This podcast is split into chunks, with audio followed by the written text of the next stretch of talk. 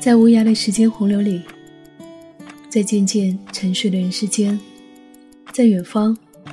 在不知名之处，总还有一个角落闪现着生命的繁华。它是质朴的民谣，它是真诚的对话，它是你我的岁月。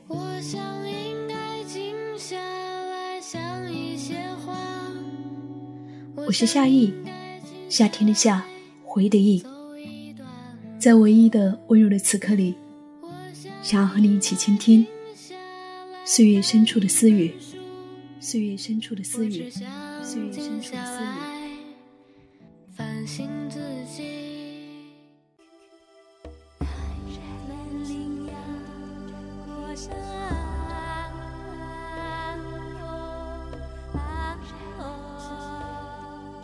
旅行日记，用心记录生命的美好。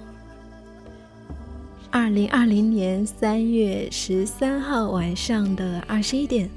晚上好，亲爱的耳朵，我是夏意，夏天的夏，回忆的忆，很高兴又和你在一起。好久没有在直播间跟大家见面了，真的好久没有出过门了。嗯，那么今天晚上呢，希望用这一场直播带领大家去远方，通过声音，我们一起去西藏。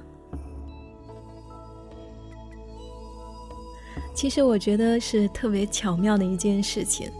嗯，在一月八号到十九号这十天的时间，嗯，我去了西藏待了十天，然后回来，然后后来就发生了。这个肺炎疫情特别的严重，就不能出去了。因为去西藏的话，有很多人都是在夏天去的，它有很多景点呢是在夏天的时候是最美的时候。呃，所以当我去到的时候，总是会有人会问我，他说：“你为什么要到冬天的时候才来西藏呢？”他们总是感到很疑惑，他们说：“呃，西藏在冬天的时候没什么好看的呀，这个时候来。”就是好像没有什么意义一样。我当时就跟他们说：“我说，我说我不知道下一次什么时候还能还可以再来，还有下一次什么时候有时间会来。就是真的，后来在发生疫情的时候，对这一个事情，我就觉得就更加的深有感触。就是说，真的有很多事情，你在那个时刻你可以做的时候，当你有时间啊，你也有一点点的小积蓄。”然后你刚好又想要去的时候，你没有去的话，可能你真的，嗯，因为命运的捉弄的话，你就真的没有机会再去了。嗯，这是我在开头的时候想要跟大家分享的一点。嗯，然后今天晚上呢，呃，想要跟大家分享在年前的十天在西藏旅行的一些观感。更主要的呢，就是跟大家分享一些，呃，冬天去拉萨旅行，或者说去拉萨旅行的一些攻略吧。然后我今天在准备节目的时候呢，还专门，呃，翻了一下《Lonely Planet》的西藏版，就是这本书。呃，其实去之前呢，我是没有看任何这个关于西藏的这些书籍的。嗯，因为我觉得。怎么说呢？就是，就是很多旅行的地方吧。我觉得，就是你只有到了那里，它带给你的那种冲击，就是你在那里看到的人、看到的天空，呃，听到的声音，然后这些所有的东西，它会成为你身体的一个非常深的一个记忆。那我觉得这个是，呃，书本不能够带给你的。然后我刚刚说到 Lonely Planet，我看到他在那个前言那里呢，有有一个导言，有一段话，我觉得是挺好的，写的关于西藏的。就是当我从那里回来之后，就会对这些话呢有更深的共鸣感吧。嗯，给大家读一下这几句话吧。西藏从来不是天堂，却很可能是一种接近外星球的特殊存在。否则难以解释，这里的风景为什么跟世界其他地方都不大一样呢？甚至当我们跟亲爱的西藏朋友换居所的时候，彼此都会出现莫名其妙的心悸。西藏是特别的，也是唯一的。从表面上看，西藏跟这个世界的其他地方呢，有着巨大的鸿沟，甚至可以说是格格不入。究其原因，是在他先天的高人一等。雪域之外的人类辛辛苦苦建造了突破天空的迪拜馆，倘若他能够平移到西藏高原，也不过是土地里面深深的幽魂。这种先天高度的巨大差异，完全不对等，或者是鸡同鸭讲般的对话，却是旅行终极的致命吸引力的所在。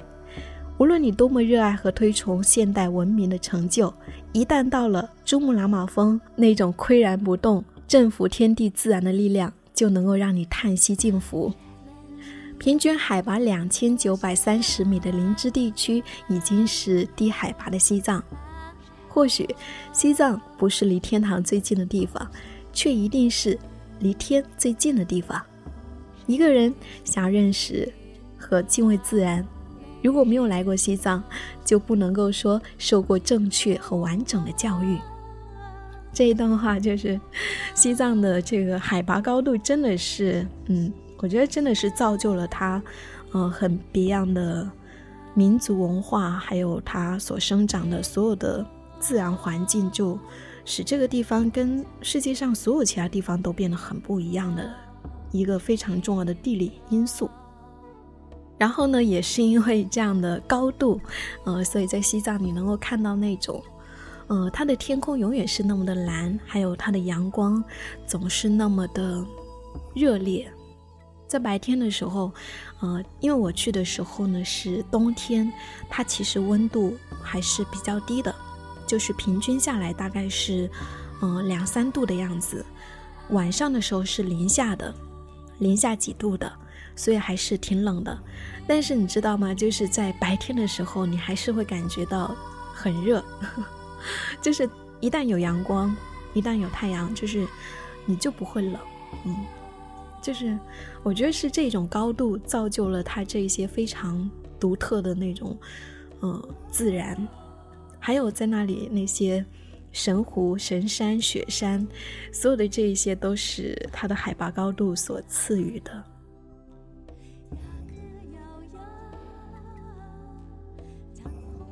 来读下一段：千山覆万水，南极的冰川下面是冰，西藏的冰川下面却开出了桃花。西藏之所以被称为是雪域，正是因为有了无数雪山冰川的滋养，才有了青稞与牦牛、骏马与美人、经幡与哈达。因缘相报，藏民族亦奉雪山为神，年年岁岁来看望。于是，在冰雪之外一圈圈的转，终于转遍了藏地的山山水水。他们成为这个星球上。如此频繁地用徒步来表达信仰与感激、敬畏与爱戴的唯一的民族，成为吸引我们来到西藏的原因之一。在西藏，几乎每个人都是伟大的旅行家，既能够在一天之内转完神圣的冈仁波齐，也能够在整个秋天，从贡嘎山开始一步一叩仰。而他们的人生任务似乎无穷无尽，只因为在西藏的大地上。不可方物的仙山与绿水，浩瀚无际。我们这些外来的旅行者，只要跟着他们的脚步走，就一定能够看到这个世界绝无仅有的华丽风景。那么这一段讲到了西藏的山山水水。那在西西藏旅行的时候，就是 总会听到这样的一句话：他们说，嗯，来到西藏呢，就是一错再错。你知道那个错，那个错呢，就是不是错误的错，是那个湖的那个错，那个错的意思就是湖，所以来到西藏就是去完一座湖又是一座湖，去完一座山又是另外一座山。然后不管在哪里呢，你总是能够看到那些转山啊、转水的人，嗯。在拉萨地区的时候呢，大家主要是在转寺庙，然后每天就是在寺庙转，还有转经筒。那到了市区之外呢，在那些山山水水的地方，在那些雪山之下，然后你还是可以看到有很多很多人。然后他们那些藏民呢，他们就是沿着整座山在转。我去的时候是冬天，但是我我还是可以看到，呃，在路上还是有小孩、老人，嗯，妇女，就是各种各样的藏民，他们呢在转山。就是他们转完一圈的话，是要好几天才能够转完的，因为一座山特别大，然后你要转完要花好几天的时间。嗯，第三段是关于功德与传承。西藏不仅是地理地质上的世界屋脊，同时也堪称是宗教领域的世界屋脊。你已经很难在全世界范围内找到这样全民重视心灵安定的民族了。即使他们用着 iPhone 上的电商应用，却仍然遵从着也许是八百多年前留下来的生活仪轨。所以，直到今天，大昭寺朝圣人潮的拥挤程度几乎与一千三百多年前没有什么两样。人们在各个寺庙和圣地游走的时候，也愿意相信。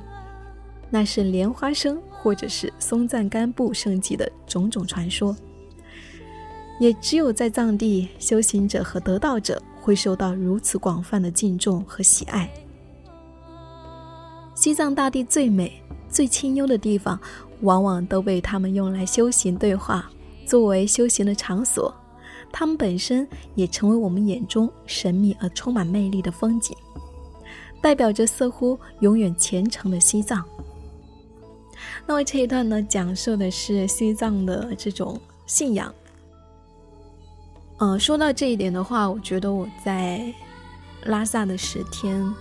就真的是可以非常非常真真切切的感受到，就是每一天你，不管你走到哪里，你是去在喝早茶，还是在吃晚餐，还是去寺庙，还是说在街上游走。或者是夜晚的时候，在大昭寺的古城散步，就是不管你走到哪个角落，啊，不管在什么时间，你呢总是能够，呃，感受到这种信仰的存在，感受到这种信仰的力量。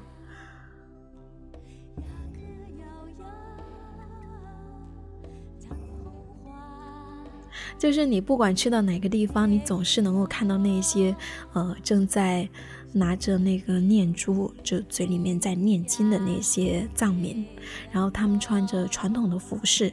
然后就，嗯，哪怕他们只是在可能上街买菜，然后他们也会就是，就是那个念珠会不停的在那里转动转动，然后会在那里念念有词的那种，就是在我看来，就信仰是他们。生活非常非常平常的一个部分，呃，就像吃饭睡觉一样的东西，所以就是信仰对于他们来说就是那样子。在我我感受到的是这个样子，因为每天早上我在那里喝甜茶的时候，然后就是总是会看到那个 甜茶馆里面有很多那些呃老人啊，他们就在那里，呃。就是如果他们是一个人在喝茶，他们就会在那里念经，然后喝茶的间隙就会念念经。如果是好几个人一起聊天的间隙，在聆听的时候也会念经，一边念经一边聆听别人。啊，所以我就觉得他们，啊，就是这种东西，好像就是，嗯，就是像我们每天说话一样的存在他们的生活当中。呃，它是那么的自然，以至于会让人觉得就是特别的神奇，就是特别的有力量的那种感觉。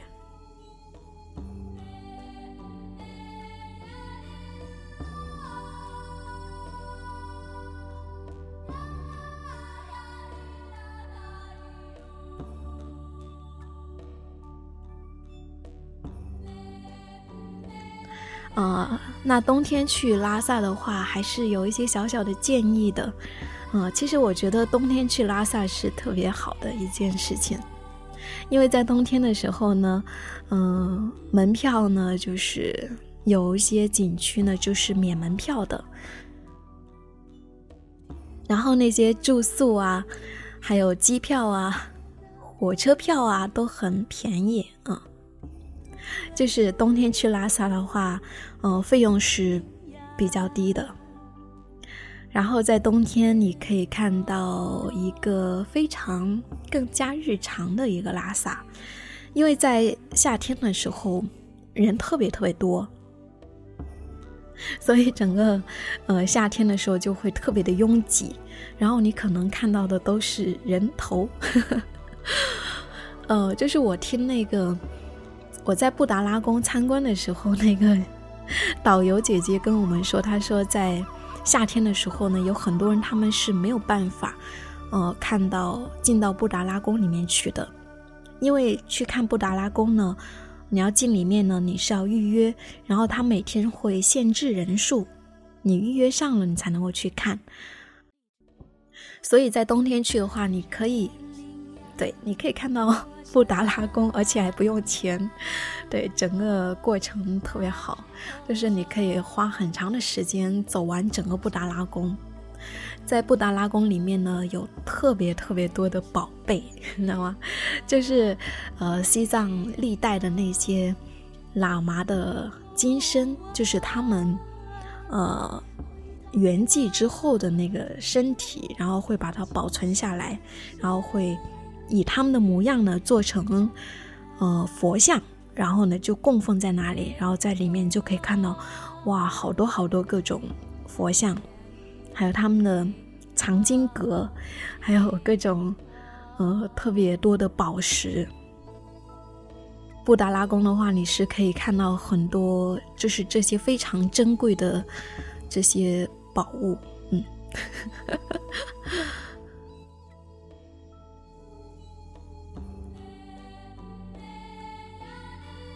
然后我看到有一位小耳朵说什么布达拉冬天不要钱，对，确实是，呃，但是其他的一些寺庙还是要钱的，而且他们呢会收现金，所以，嗯，一定要准备好现金要去的话。然后在交通上坐公交车啊，嗯，也是，也是要用到，呃，就是一块钱嘛，坐公交车很便宜的。然后你去哪里都可以坐公交车，也特别好玩，因为你可以看到哦，他们日常坐公交车还是挺拥挤的，还是挺多人的。所以我估计夏天的时候你可能就坐不上公交车了。嗯，微凉说拉萨自驾那里交通如何？安全吗？嗯嗯，说到这个交通，呃，这个是特别方便的，跟你们说，就是在西藏地区。我我是去了羊卓雍措，还有去了林芝地区，然后就会发现，哎，它的那个基础设施是特别好的，就是他们在这些非常地广人稀的这些景区呢，它的整个的交通线路，整个的公路设施建设呢是非常好的，嗯，路很好，很干净，对，就是整个路就是修的特别好，特别适合自驾的西藏。嗯，因为它从一个景区到另外一个景区是特别远的，比如说现在三月份，很多人就会去林芝看桃花。那这个时候呢，然后一般呢，他会可以住几天。那这个时候你要是自驾的话是特别好的，因为在路上你可以随时停下来。对，然后在路上呢，我也看到有一些房车，房车的那种。房车营，对吧？就是你们那些自驾的，可以去那种自驾营里面去休息。嗯，它也是有这样的设施的，所以对自驾还是非常友好的。旧梦如歌说一个人去没有意思，你说是不是啊？啊，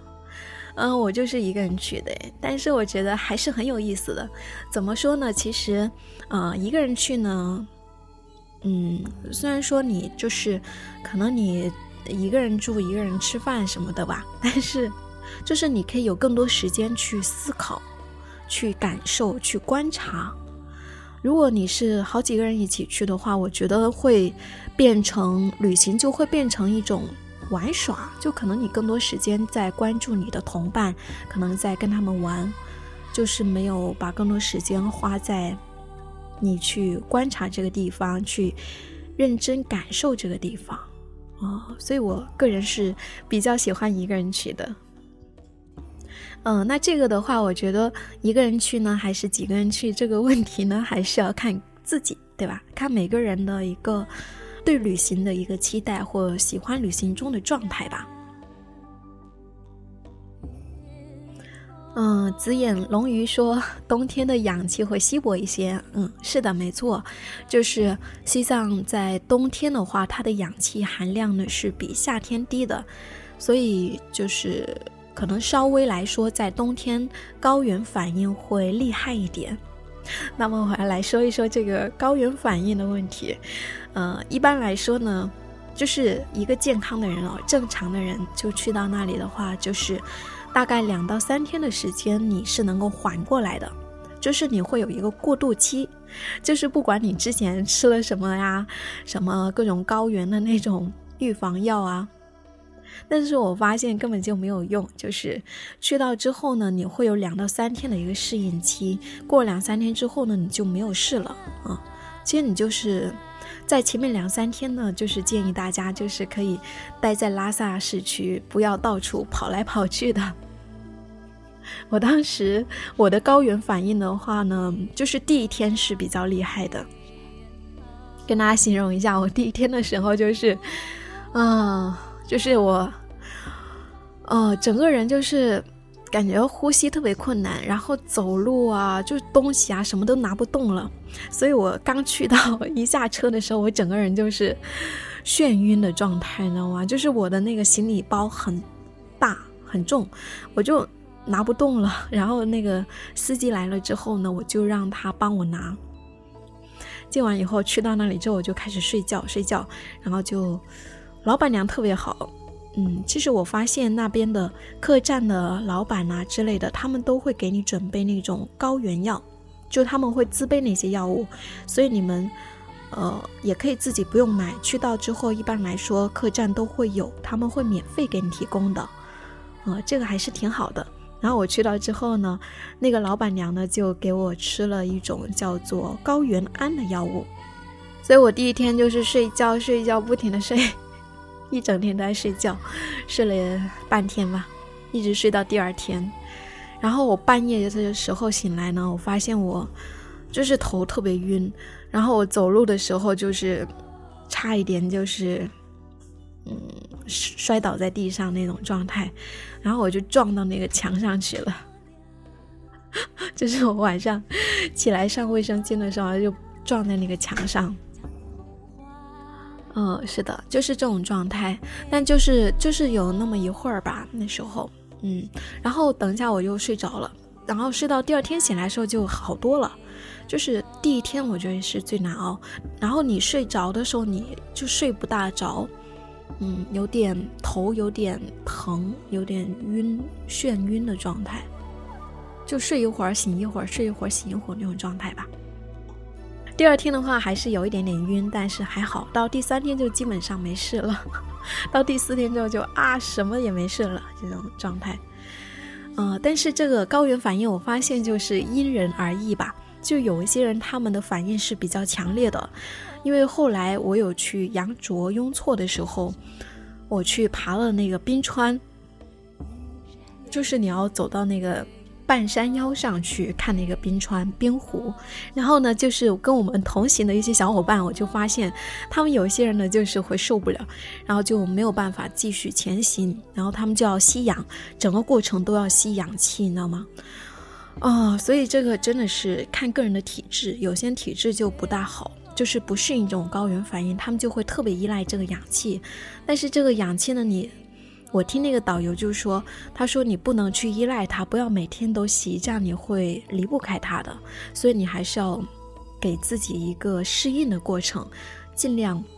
就是你刚去的前面几天呢，不要马上就去使用这些氧气啊这些东西，除非你实在受不了了。所以最好就是让自己的身体去过度去调整。你要相信你的身体呢，它是有那种很强的适应力的。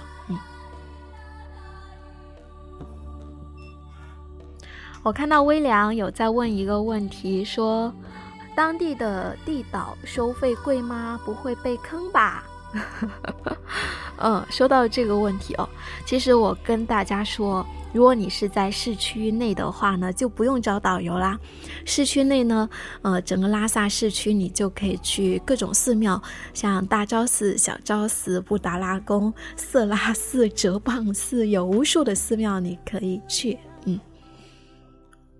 那么我重点推荐的是大昭寺、布达拉宫还有色拉寺啊这三个地方。那在市区的话，你是不需要找导游的，嗯，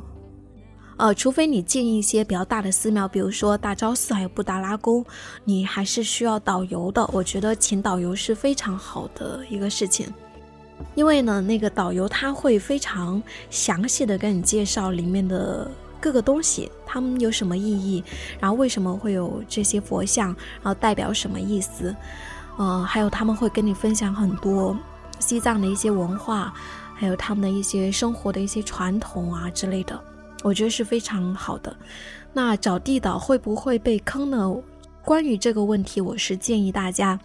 可以直接在我们的一些旅行 APP 上去找，因为我现在发现了，比如说，呃，我一般去旅行，我用的 APP 呢是去哪儿，去哪儿是特别好用的一个 APP。然后，比如说你去到那里。你要去布达拉宫，然后你就可以在直接在去哪儿上面呢，就可以找到这个布达拉宫，可以买那个导游，就是团购的那个导游，比如说有大概十个人讲解的一个导游，然后它的费用也是很便宜的，二十多块钱，就整个布达拉宫就二十多块钱，所以还是挺挺便宜的啊，所以我还是建议大家就是可以在这些。嗯，旅行 A P P 上啊去找，跟大家说，就是你们在市区的话，就是可以自己去就可以了，不用包车啊、什么团啊那些都不用。你想去哪个地方就自己去就可以了，直接打出租车或者坐公交车去都可以。然后呢，再去，呃，如果你要去别的地方，如果你又没有自驾的话，没有车的话，又没有跟别人一起包车游的话。像我这样一个人去的话，我就建议你们就是去那个，就是去跟别人拼车。像现在像这些 A P P 上呢，它都会有那种，哦，去那些景点的那种拼车游。那么我呢也是在上面报的，然后就可以跟他会他会跟你说有几个人，然后有会去哪些地方，要多少天，然后有什么安排之类的。一般就这种散团，你可以报这些。然后也是挺便宜的，比如说我就去林芝三天就六百多块钱吧，然后去一个羊卓雍措一天是两百多，嗯，还好的，其实这个价格还行。然后他们也会有导游来跟你讲解，然后会给你吃的住的都安排的挺好的。所以我觉得一个人去旅行，你根本就不用担心，对，还是有很多非常便携的那些旅行的一些工具可以使用到的，嗯。所以关于这个地导收费贵，你所以你是可以去比较的，对吧？有一些是他们就在景区外面的，比如说我去大昭寺，他们就是景区外面的一个导游，他们就会问你要不要导游，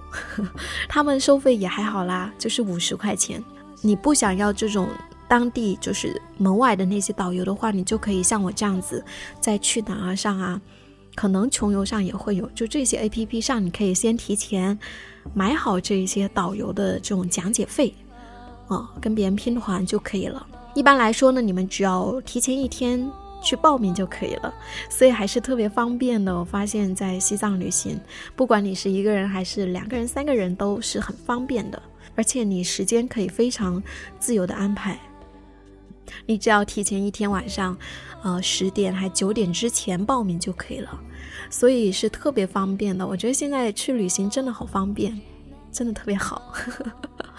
特别容易，就是你不用担心这个担心那个的问题，嗯。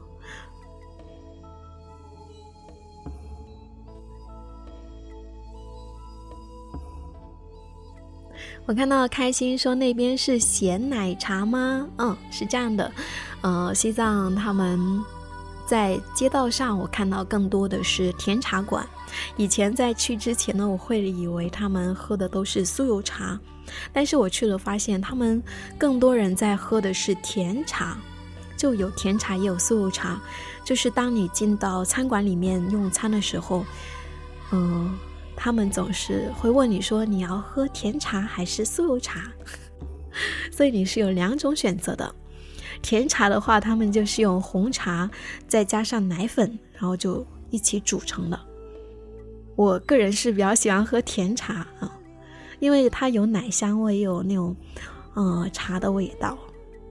就感觉会更好喝一些。然后那个酥油茶呢，我也喝过，我发现酥油茶其实特别的清淡。嗯，它就是用那个酥油煮了酥油之后呢，跟那个茶就拌在一起，就是有一点点酥油的味道，但那个酥油味道是特别清淡的，更像是一杯清茶的感觉。嗯，喝起来的时候。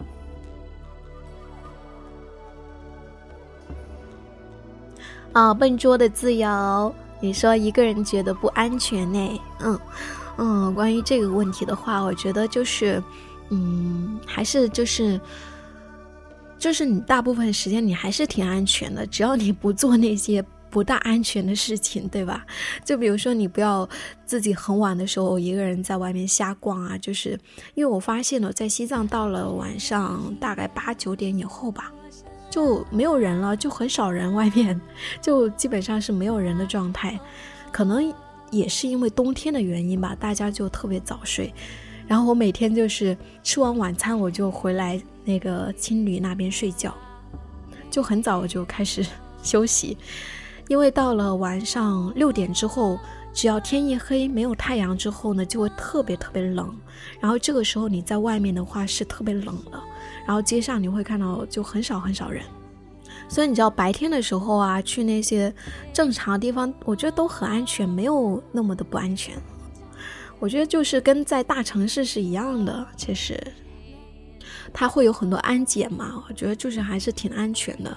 就是你去你要出市区或者你要进市区，它都是会检查你的身份证的，所以有很多检查。你要去地方其他地方旅行的话，就是总是要去经过检查站。笨拙的自由说：“你买了什么东西没有？给我们看一下呀。”就是每去一个地方，我总是会在当地买一些纪念品，就是买一些可以用得着的东西。嗯，这样的话把它带到你的生活当中，这样子，当你回到你的城市之后呢，你看到这些东西，你就会想起你的旅行，这种感觉会特别奇妙。所以我每到一个地方都会买一些当地的东西。那么这次去西藏呢，我就是。就是买了一些当地的一些藏银首饰，比如说他们的耳环，他们的那些首饰都特别有特色。他们女孩子用的那种耳环呢，就是红珊瑚和绿松石这两种做成的，还有他们的银子呢是藏银，然后就买了一些。就是当我戴上这样的一些首饰的时候，就会觉得，啊，就觉得好像他们这些信仰也在伴随着你，也在保佑你一样，就会有那种感觉，就感觉特别奇妙。嗯，西藏的话，还是跟大家很推荐一些东西，就是就女孩子就可以买一些他们的首饰，对吧？那男生怎么办呢？我建议你们可以买一些那个他们的那个藏香，藏香还是很出名的。藏香它的用的那些药材呢，都是很珍贵的，就是西藏高原产的那些东西，比如说什么檀香啊、豆蔻啊，各种，还有各个寺庙他们也会生产自己的那个香，比如说色拉寺，他们就有色拉寺自己做的那些香，就是在西藏的时候，不管你在哪个寺庙，你都可以闻到非常浓厚的那种藏香的味道。因为他们会烧那个藏香，他们在朝拜的时候，在寺庙里面，他们会有一个大火炉，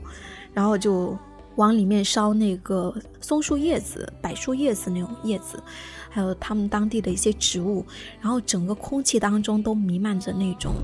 藏香的味道，会让人感觉特别的安宁，对，就那种感觉。所以我觉得它的藏香也是起到了这样的作用，我就买了一大把回来。嗯，还有呢，他们那里的牦牛肉还不错，大家也可以买一点牦牛肉干，喜欢吃的小耳朵可以买。他们的牦牛干呢，就有一种是生卖的，就是他们是生的牦牛肉，把它晒干；有一种呢就是熟的，熟的然后再晒干、再烘干。嗯，口味上就是很不一样。比如说生的，你吃起来会有一种腥味，就那种味道就更淡一点，有点咸。然后那个熟的那种就吃起来更香一点，我觉得会更符合内地人的口味。嗯，我两种都买了，我还买了生牛肉回来，就是那个生牛肉，你可以直接新鲜的牛肉可以跟他买，然后让他用那个呃真空包装，然后你就可以。把它快递到家，或者是直接背回来，你可以放一周、两周的时间都可以。冬天的时候，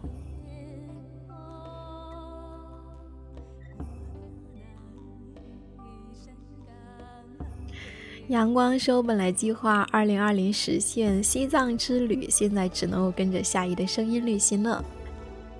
希望以后可以跟你分享旅行路上的故事。好啊，好啊，欢迎来投稿。”欢迎大家来分享你们的旅行故事。好了，那么今天晚上就跟大家分享到这里，谢谢大家给我送的小礼物哦，我都有看到。嗯，还有谢谢大家的互动留言。好啦，最后跟你说一声晚安，亲爱的，愿你今夜好梦。最后一首歌送给你。听着它，相信你会更好的入眠，能够做一个好梦。好了，晚安。